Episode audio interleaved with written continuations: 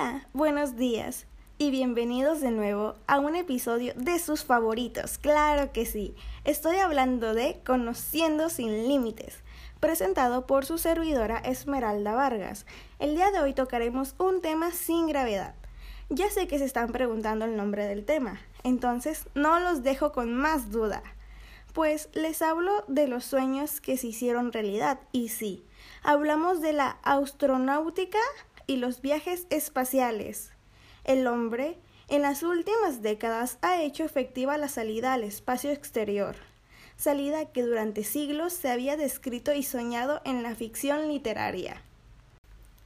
Hoy ya no es una fantasía ni una utopía, porque se dispone del conocimiento científico y del avance técnico que han permitido el desarrollo de la navegación espacial o de las astronáuticas, con un claro objetivo, el conocimiento, la conquista y la explotación del espacio. Y acá entre nos, ¿a poco a ustedes no les encantaría, no sé, estar volando? Bueno, no volando, obviamente, ¿verdad? Sino flotando en una gravedad o incluso salir de la zona del planeta, conocer más lugares, conocer más vidas, sería creo que algo extraordinario, ¿no creen? Pero bueno, porque a mí sí me encantaría, pero ya, ya, les cuento. Astronáutica. Que la astronáutica ha atravesado en su corta vida varias etapas. Entre 1945 y 1957, Estados Unidos y la antigua Unión Soviética iniciaron la construcción de misiles de largo alcance. Son los grandes cohetes intercontinentales que, más adelante, a partir de 1980 constituirían la base de las lanzaderas espaciales. El 4 de octubre de 1957 se realizó el lanzamiento del primer satélite artificial. Era un Sputnik soviético de 83,6 kilogramos de peso.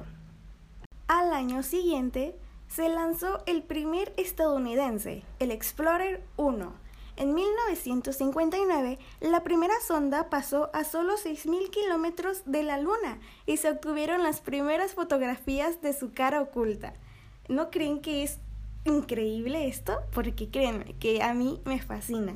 Pero bueno, este periodo culmina con el viaje del soviético Yuri Gagarin el 12 de abril de 1961, que fue el primer hombre enviado al espacio a bordo de la nave Vostok 1 en un vuelo de 108 minutos.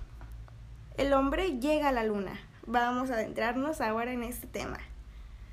Entre 1961 y 1969 se inició una rivalidad entre la ex Unión Soviética y Estados Unidos por el avance de sus programas, que, los cuales fueron Soyuz, Boston, Géminis y Apolo. Y también fue por el envío de hombres al espacio, que culminó con la carrera hacia la Luna. Estados Unidos, en 1962, envió su primer vuelo tripulado. En 1963, lanzó el primer satélite geoestacionario, 5-1. Y el 16 de junio del mismo año se realizó el primer viaje de una mujer, la soviética Valentina Tereshkova, en el Boston 6. En 1965 se llevó a cabo el primer paseo espacial soviético con Alexia Lenov y en diciembre de ese año se realizó el primer acoplamiento con la Gemini 6 y 7. Finalmente, el 20 de julio de 1969 se realizó el aluninaje, de la nave Apolo 11 y el día 21 por primera vez un hombre, Neil Armstrong, pisó la luna. En 1970 Japón y China realizaron su primer lanzamiento.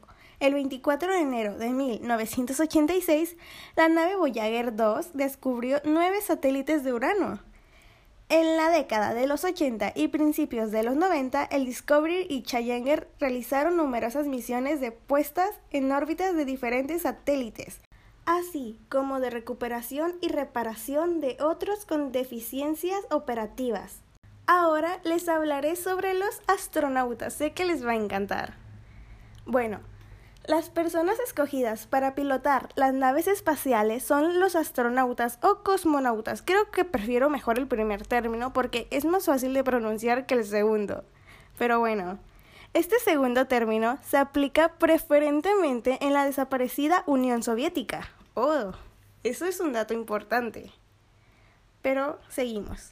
Desde los años 50 se decidió seleccionar grupos de personas para llevar a cabo una preparación específica que les permitirá en los años siguientes realizar viajes espaciales. La selección se realizó siempre según los tipos de misiones para la cual iban a ser necesarios esos tripulantes, haciendo hincapié en sus conocimientos de ingeniería de vuelo y de pilotaje. En principio, Estados Unidos se seleccionaron astronautas procedentes de las Fuerzas Armadas y posteriormente, a partir de 1962, ya se aceptaron personas civiles con experiencia aeronáutica en la industria o en la NASA, la Agencia Estadounidense del Espacio. Como sabrán, ya casi finaliza nuestro podcast, pero antes de eso, les voy a recomendar una película fabulosa. Se llama Apoyo 18. Se dice que tiene grabaciones originales de la luna. Así que cuando termine este podcast, corran a ver esa película que está espectacular, en serio, se las recomiendo. Pero bueno, la astronomía es la ciencia que estudia el universo y sus incógnitas. Gracias a los grandes avances tecnológicos de los últimos años, esta ciencia ha experimentado un enorme avance y ha abierto las puertas del conocimiento más allá de lo que los científicos podían imaginar décadas atrás. Espero que les haya encantado esta información tanto como a mí, y como siempre los espero a la misma hora en Conociendo sin Límites. Que tengan un muy bonito día.